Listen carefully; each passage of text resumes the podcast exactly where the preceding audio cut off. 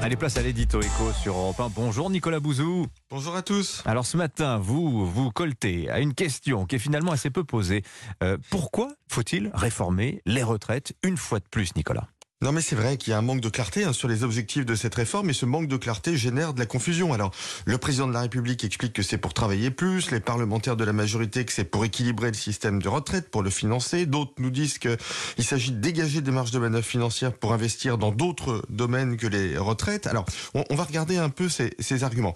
C'est vrai que le système de retraite est un peu déséquilibré financièrement. Alors il l'était pas en, en, 2022 mais il le sera euh, à partir de, de 2023, hein, c'est ce que nous dit le le Conseil d'orientation des retraites et il sera déséquilibré jusqu'en 2039, mmh. quel que soit le scénario euh, économique.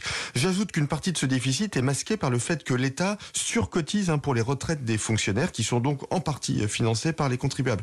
Il y a donc bien un sujet de financement, mais pour être tout à fait rigoureux, il est gérable. Ce que je veux dire, c'est que euh, avec le plein emploi, si jamais on l'atteint, bon, c'est possible, et en augmentant légèrement les cotisations, on peut équilibrer le système sans aller jusqu'à un âge de départ de 64 ou 65 ans. Je dis pas que je partage cette option, mais voilà, honnêtement, elle se tient. Donc, Elisabeth Borne nous explique mardi qu'en fait, il faut réformer pour rééquilibrer le système. Et vous, vous nous dites que la vraie raison de la réforme est ailleurs. Elle est où ouais, alors je crois, que pour, je crois que pour comprendre, il faut sortir du champ de la sécurité sociale. Regardez ce qui se passe avec les boulangers. On les aide financièrement. On a raison. Et pas seulement. Ce sera peut-être le cas des restaurateurs qui vont être reçus à Bercy euh, aujourd'hui.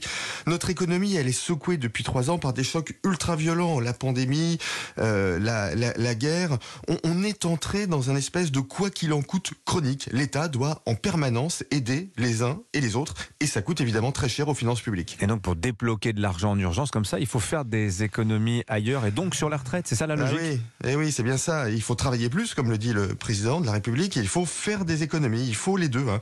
La contrepartie de ces protections nécessaires et coûteuses, bah, ce sont notamment des économies sur les retraites. Alors euh, idéalement, faudrait en faire aussi dans d'autres domaines, hein, notamment l'organisation de l'État. Mais disons que la réforme des retraites est à peu près bien balisée. Elle peut rapporter de l'argent.